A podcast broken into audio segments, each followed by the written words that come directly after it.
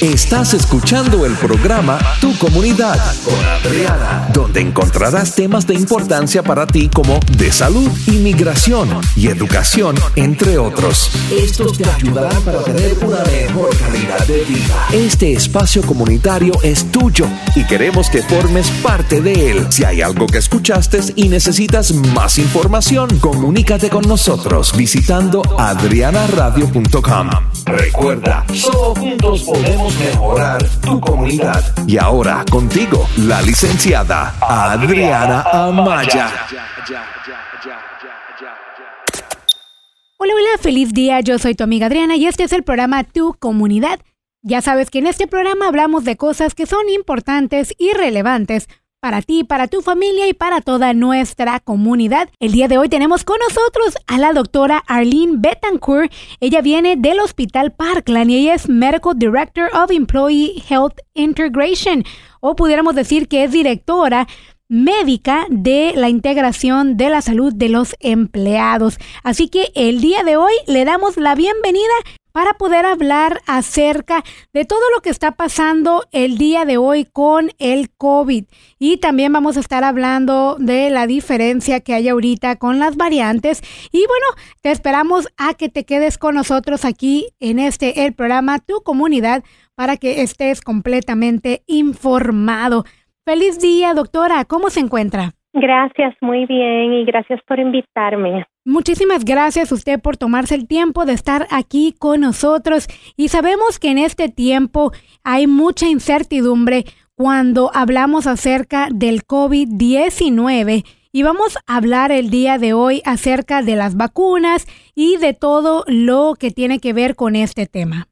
Perfecto. Y bueno, vamos a ir a la primera pregunta y esto es, ¿cuál es la diferencia entre la variante Delta y las otras con las que estábamos batallando el año pasado o las que se presentaron en otro tiempo?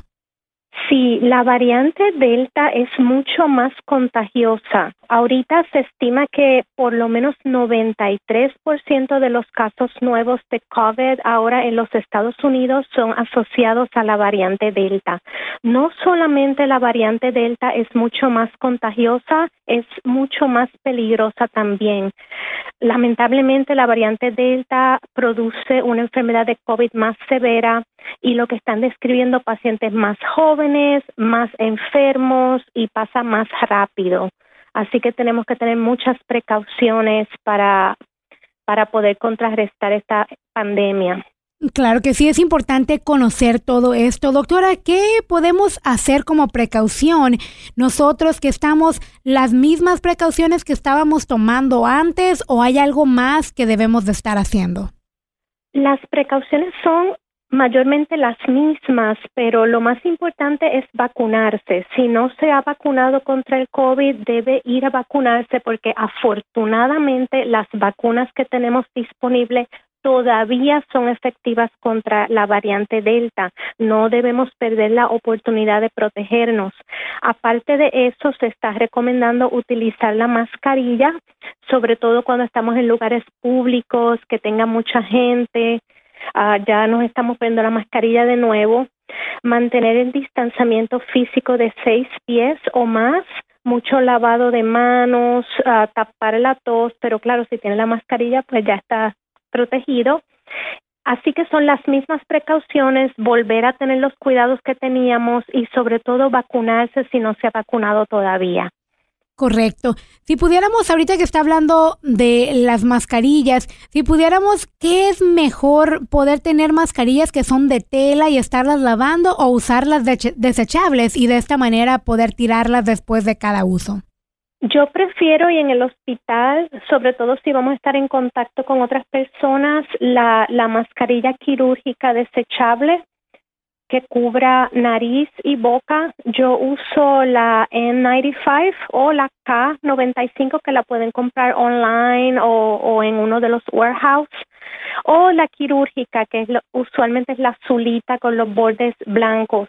Es preferible usar la desechable porque pues si está usando la de tela no confiere la misma protección y también tiene que estar lavándola y todas esas cosas. Si es desechable, pues no tiene que pasar todos esos trabajos.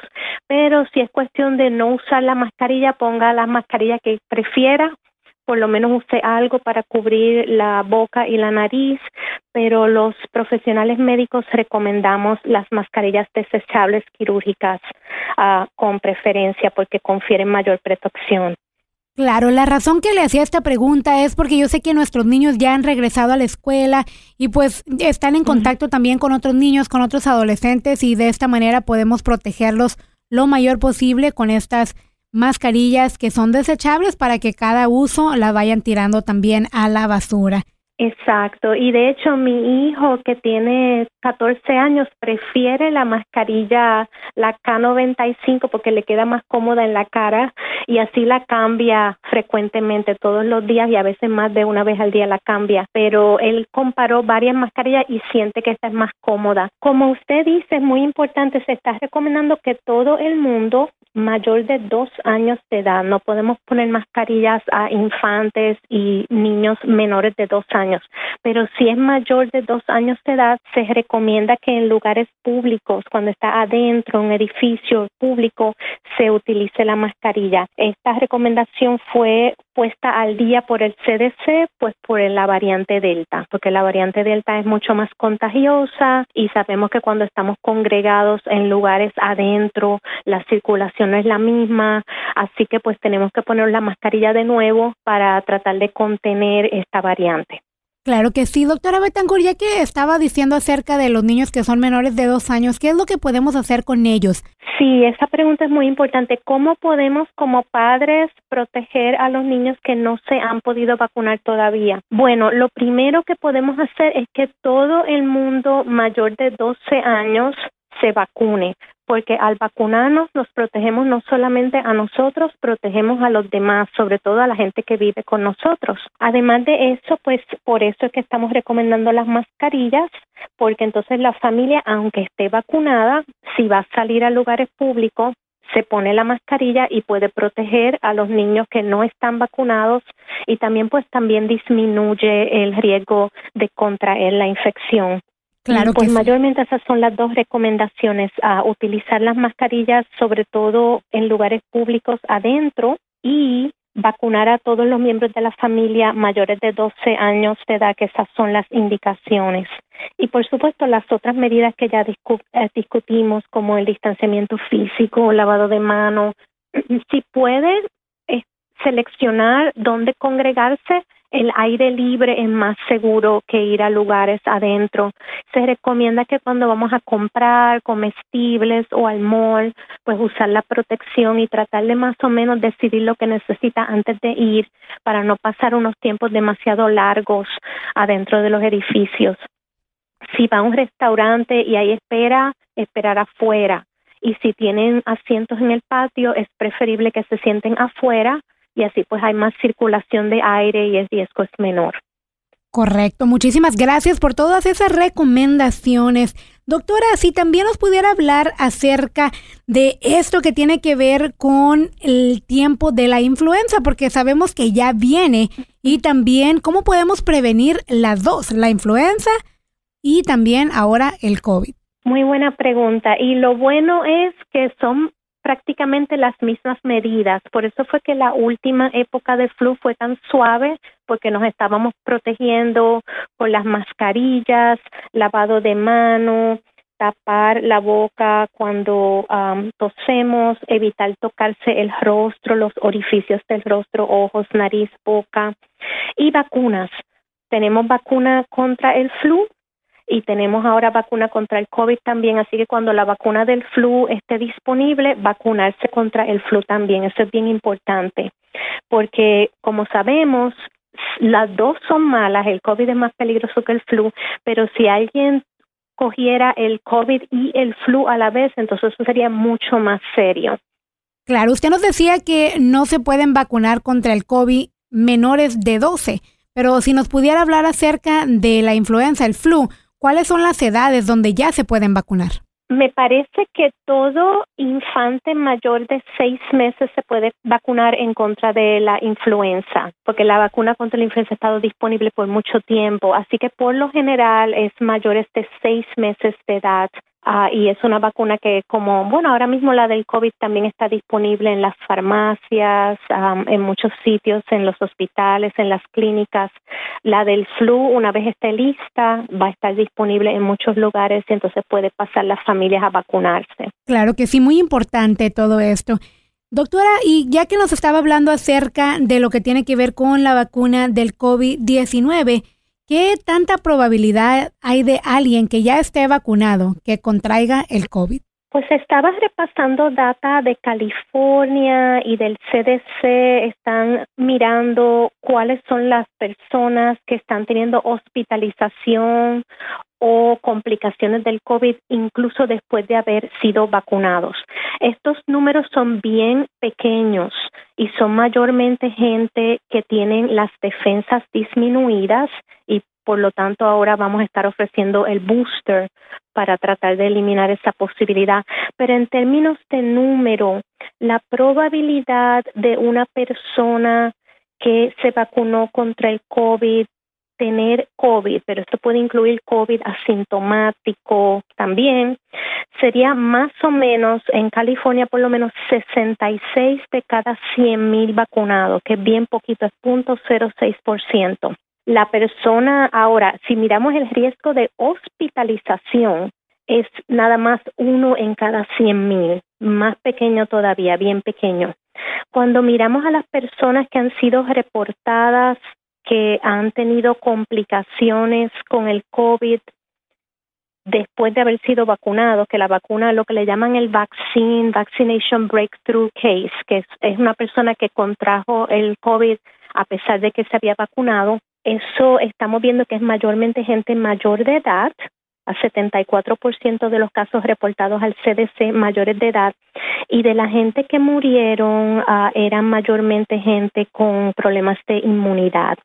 Ok, la verdad que son números ya pequeños. Y ahora vamos a voltear. bien pequeños. Claro, vamos a voltear la moneda en lo que vienen siendo personas que no se han vacunado. ¿Qué tanta probabilidad hay de que ellos se contagien de lo que es el COVID aún teniendo precaución?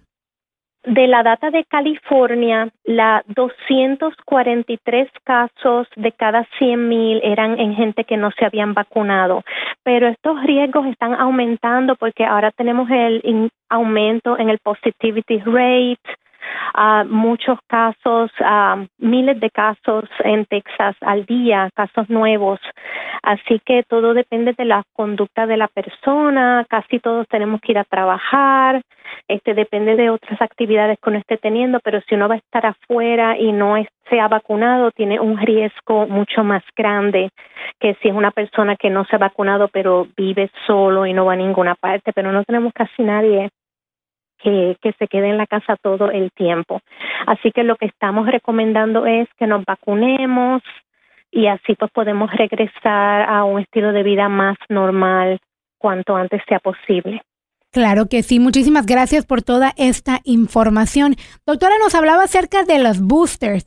¿Qué es eso? ¿Qué, ¿Qué se viene para todas las personas acerca de la vacuna booster? Bueno, lo que se decidió y ya estamos casi listos para empezar a administrar la tercera dosis o el booster para contra el COVID es que se va a dar una tercera dosis, ya sea de la Pfizer o de la Moderna. La gente que cogió la Johnson Johnson no necesitan el booster por ahora, pero ya sea la Pfizer o la Moderna, a ciertos grupos de mayor riesgo se le va a ofrecer una tercera dosis. La tercera dosis tiene que ser un mínimo de 28 días después de la segunda dosis, porque tanto la Pfizer y la Moderna son dos dosis. Entonces el booster, que es la tercera dosis, sería 28 días más tarde. Al momento, esto se va a reservar para la gente de mayor riesgo. Y lo que están describiendo son pacientes de cáncer que están recibiendo quimioterapia, pacientes de trasplante que estén recibiendo inmunosupresión para el trasplante, pacientes ah, con inmunodeficiencia severa, AIDS, síndrome de inmunodeficiencia humana avanzado, o pacientes que estén recibiendo dosis de esteroide altas. Y claro, estos términos son confusos y ahora están los médicos sentándose y discutiendo con otros profesionales para hacer las cosas un poquito más claras para los pacientes. Se espera que el Parkland pueda estar ofreciendo esta tercera dosis probablemente la semana próxima están teniendo reuniones para clarificar la información, mirar la información en la computadora y alertar a los pacientes que son que tienen indicaciones para el booster cómo conseguir su booster. Pero ya por lo menos tenemos la recomendación de las autoridades médicas que se va a dar la tercera dosis a las personas de más riesgo, porque claro, ya vimos que la Delta está atacando mayormente a esa gente que aunque fueron vacunadas son de mayor riesgo. Entonces van a empezar con esas poblaciones para darle el booster y entonces esperamos que eso baje entonces su riesgo ah, en contra del COVID. Claro que sí, muy importante toda esta información que usted nos está brindando. Doctora, estamos viendo que eh, la edad para vacunarse para los más pequeños es 12 años. ¿Podemos ver en tiempo próximo que baje esa edad para poder vacunar a niños más pequeños? Sí, eh, eh, se espera que la Pfizer se pueda extender la aplicación a niños de edades mayor de 5 años. Ah, están poniendo esa solicitud para recibir autorización de vacunar edades más jóvenes, porque sabemos que mientras más gente podamos vacunar a mayores edades, pues claro, podemos contener mejor ah, el COVID. Claro, muy importante esto, porque yo sé que muchos papás también, ahora que empezó la escuela, pues tienen esa incertidumbre, ¿verdad?, con lo que viene siendo sus hijos y es importante conocer. Y también me gustaría que pudiera hablar un poquito de conciencia a la comunidad, ya que hay personas que todavía no están muy convencidas en poderse vacunar. Y muchas veces cuando yo platico con la audiencia, les dejo saber que así como hay otras enfermedades que se les encontró una vacuna, como la influencia, como el polio y otras muchas, que ahorita esta es la vacuna con lo que estamos luchando. Sí, eso es bien importante y, y usted tiene toda la razón. Mirando históricamente todas las enfermedades que hemos podido eliminar prácticamente con el uso de las vacunas. Por supuesto que cualquier intervención conlleva riesgos. Los riesgos de las vacunas son por lo general en uno de cada millón de personas.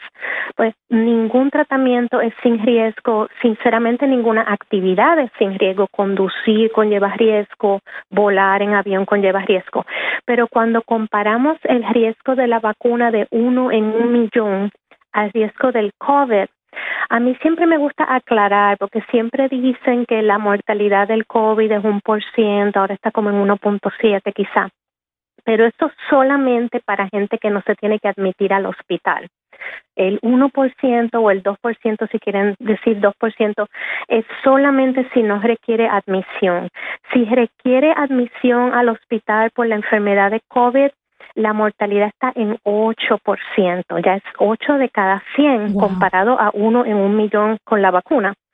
Y si requiriera ventilación mecánica, la mortalidad es 50%, uno de cada dos. Cuando yo le explico a la gente los riesgos así catalogados, hospitalización, ventilación mecánica, prácticamente todo el mundo se quiere vacunar. Riesgo de uno en un millón contra uno en ocho, uno 8 de cada 100 o uno de cada dos si tuviera la mala fortuna de necesitar ventilación mecánica. Así creo que hay que poner todo en perspectiva y la perspectiva de la efectividad de la vacuna y los posibles riesgos de uno en un millón son mucho mejores que las probabilidades de contraer COVID y tener una enfermedad más severa y también tener este complicaciones o incluso morir del COVID. Claro que sí, especialmente que vemos que aquí en los Estados Unidos hay demasiadas personas con sobrepeso y que eso también afecta en grande manera. Exacto. Es bueno que usted mencione eso. Sí, los grupos a riesgo. El COVID es una enfermedad, una cascada de inflamación exagerada. Así que cualquier condición médica que aumente la inflamación en el cuerpo aumenta el riesgo de enfermedad de COVID severa. En esos grupos está incluidos la diabetes, enfermedad cardiovascular, pero también la obesidad, porque la obesidad es un estado proinflamatorio. Así que cuando miramos todos los grupos de riesgo, casi todos estamos por lo menos en uno ya sea por edad avanzada, ya sea por unas libritas de más o ya sea por diabetes cardiovascular. Y entonces necesitamos vacunarnos y protegernos. Y no solamente, como dije antes, no solamente nos estamos protegiendo a nosotros, pero estamos protegiendo a la gente que queremos, a nuestra comunidad, porque tenemos que avanzar como grupo. Hay ciertas cosas que tenemos que hacer juntos para poder progresar. Y pues eso es lo importante que estamos orientando, exhortando a la gente que aún en los esfuerzos, el, el pequeñísimo sacrificio de vacunarse es ínfimo cuando estamos mirando al beneficio para nuestra sociedad, para nuestros niños, la educación, las oportunidades. Solamente si podemos conquistar esta pandemia podemos seguir adelante como nación. Así es, correcto. Y le damos muchas gracias por brindarnos esta información y me imagino que dentro del Hospital Parkland pues están viendo, ¿verdad? Esos números que han subido en el condado de Dallas y en los diferentes condados aquí en el Metroplex y es importante que la gente vaya y se vacune. Si nos pudiera brindar, doctora, alguna información de cómo se puede vacunar la gente en el Hospital Parkland o en cualquier otra localidad que ustedes estén manejando.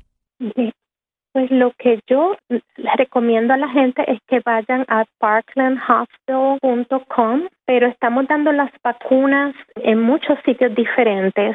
Pueden hacer una cita en la computadora o pueden llamar al número 214 590 7000.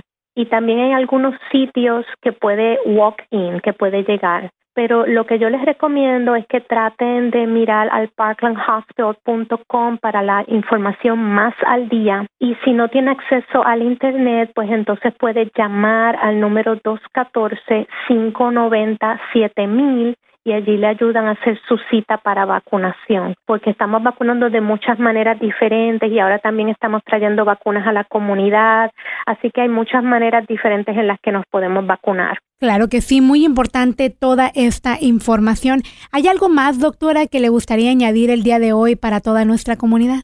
Pues lo otro que nos gusta incluir es que, pues para proteger nuestra salud siempre es una combinación de todas las cositas que hacemos. Hoy estamos hablando de la vacuna contra el COVID, pero traten lo más posible de hacer algún tipo de ejercicio, caminar, sobre todo al aire libre, dormir lo suficiente, alimentarse, tratar de consumir frutas y vegetales lo más posible, tratar de entrar en alguna práctica de relajamiento porque estamos bajo mucho estrés y eso puede ser meditación, oración, música, dibujo. Y contacto social, contacto humano es bien importante. Quizás no pueda tener contacto físico, pues por su condición de salud, pero por lo menos puede hablar por teléfono, hacer un Zoom y visitar a la familia por lo menos virtualmente. Claro que sí, es muy importante todo esto. Le damos muchas gracias, doctora Arlene Betancourt, por estar con nosotros y al Hospital Parkland también por prestárnosla un ratito. Gracias a usted, gracias por invitarnos. Claro que sí, yo les quiero dar una vez más el número donde puedes hacer tu cita para agarrar tu vacuna contra el COVID. Es el 214-590-7000. 214-590-7000 y también les recuerdo que no necesitas algún estatus legal para poder vacunarte contra el COVID-19. Todos son elegibles. Así que haz tu cita hoy mismo para poder vacunarte si es que todavía no lo haces. El número, una vez más, 214-590-7000. 214-590-7000. Muchísimas gracias por estar aquí en el programa Tu Comunidad. Esta información también la estaré poniendo en la página de internet adrianaradio.com y puedes encontrar más información contra lo que es el COVID-19 y también las vacunas en parklandhospital.com. Muchísimas gracias y bendiciones para usted, doctora. Gracias a usted. Te recuerdo que puedes escuchar este y otros programas de tu comunidad conmigo, tu amiga Adriana, en Spotify. Lo encuentras ahí, solamente tienes que buscarlo con ese nombre, Tu Comunidad con Adriana. También nos encuentras en la página de internet adrianaradio.com. Nos puedes dejar tus comentarios, preguntas o también algún tema del que te gustaría escuchar aquí en este, el programa Tu Comunidad. Estoy aquí para servirte y traer la mejor información para ti, para tu familia y para toda nuestra comunidad. Es un compromiso que tengo desde hace muchos años y servirte a ti y a toda nuestra comunidad es una de mis pasiones. Te mando un abrazo súper grande y que Dios te bendiga grande, grandemente en todo lo que tú hagas. Te agradecemos tu fiel sintonía a este el programa, Tu Comunidad con Adriana. Recuerda, si necesitas más información de lo que se habló durante el programa, puedes comunicarte en línea adrianaradio.com. Bendiciones. Hola, hola, te saluda tu amiga y consejera la doctora Isabel Alacán y en esta ocasión te traigo un ¿sabías qué? súper interesante. ¿Sabías que las parejas que comienzan su relación como amigos antes de ser novios tienen más probabilidad de mantener un matrimonio estable y duradero. Y es que con las estadísticas tan altas de divorcios es necesario y fundamental que las parejas se den la oportunidad de conocerse antes de entrar en una relación amorosa. Precisamente la amistad es un ingrediente importantísimo dentro del matrimonio y es lo que hace que dure mucho tiempo. Según encuestas, los matrimonios exitosos y duraderos se basan en gran medida en una amistad profunda. Es importante que no nos apresuremos a entrar en relaciones amorosas sin antes conocer un poco a la otra persona y que esta persona nos conozca un poco más a nosotros. Y no solo conocer a esa persona especial, sino a la familia claro, en lo posible. El conocer la dinámica familiar cómo interactúa con sus padres, con sus hermanos, cómo se comunica la familia entre sí y cómo el caballero trata a su madre o a su hermana, por ejemplo, esto te va a dar una buena idea de cómo podría ser si se unieran en matrimonio. Recordemos que en una relación de amistad verdadera generalmente nos presentamos genuinamente, sin pretender ser otra persona. Este periodo de amistad te da la oportunidad de conocer a la otra persona íntimamente, sin el compromiso de estar unidos románticamente. Puedes conocer sus gustos, sus deseos, sus planes para el futuro, cómo ve el matrimonio y otras cosas más. Así que cuando conozcas a esa persona especial que sientas que puede ser un buen candidato, date el tiempo de relacionarte con él o con ella solo como amigos antes de entrar al compromiso y tomar la decisión más importante de nuestras vidas, como es el matrimonio. Espero te haya gustado este Sabías que de hoy. Me puedes encontrar en las diferentes plataformas sociales, Facebook, Instagram y Telegram como arroba DRA Isabel Alacán, arroba DRA Isabel Alacán. También te invito a visitar nuestra página donde puedes adquirir nuestros libros Familias Transformadas y para los más pequeñitos de la casa, yo doy gracias a Yantenfo. También para consejería en línea www.isabelalacan.com. Muchas gracias por escucharnos y será hasta la próxima. Bendiciones. Esta es la historia de una mujer muy especial. En cuestión de segundos se convertía en una gran matemática.